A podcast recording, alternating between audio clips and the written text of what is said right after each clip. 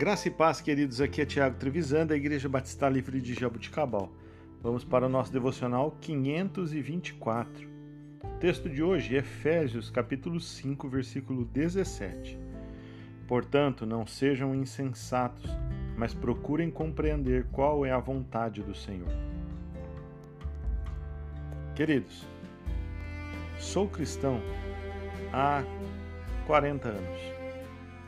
Posso lhe dizer que houve vezes em que Deus falou diretamente no meu coração, mas na maioria das vezes eu precisei dar passos de fé. Passos, uma vez, um por vez. A Bíblia não diz que devemos viver conforme os nossos sentimentos.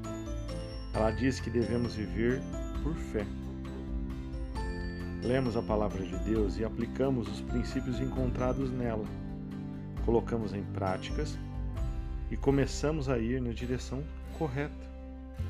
Por exemplo, Deus quer que estejamos cheios do Espírito Santo. Estar cheio do Espírito Santo é simplesmente pedir a Deus para nos empoderar dia após dia, todos os dias.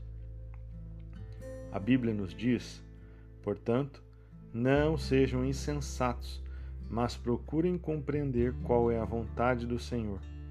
Não se embriaguem com o vinho que leva à libertinagem, mas deixem-se encher pelo Espírito. Efésios 5, 17 e 18. Deus quer que tenhamos uma atitude de gratidão.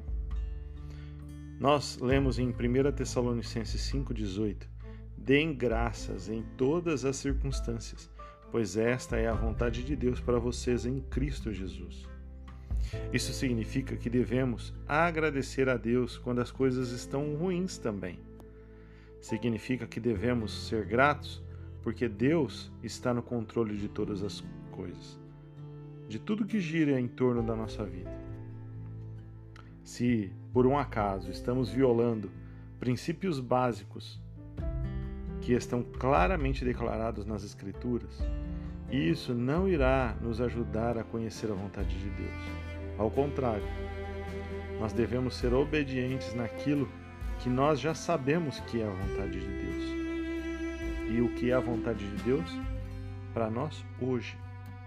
Portanto, que nós possamos tomar a iniciativa de sermos entendedores e compreender qual é a vontade do Senhor, não como insensatos, mas que nós possamos viver por fé. Deus te abençoe. Tenha uma excelente semana, uma semana de vitória. Em nome de Jesus.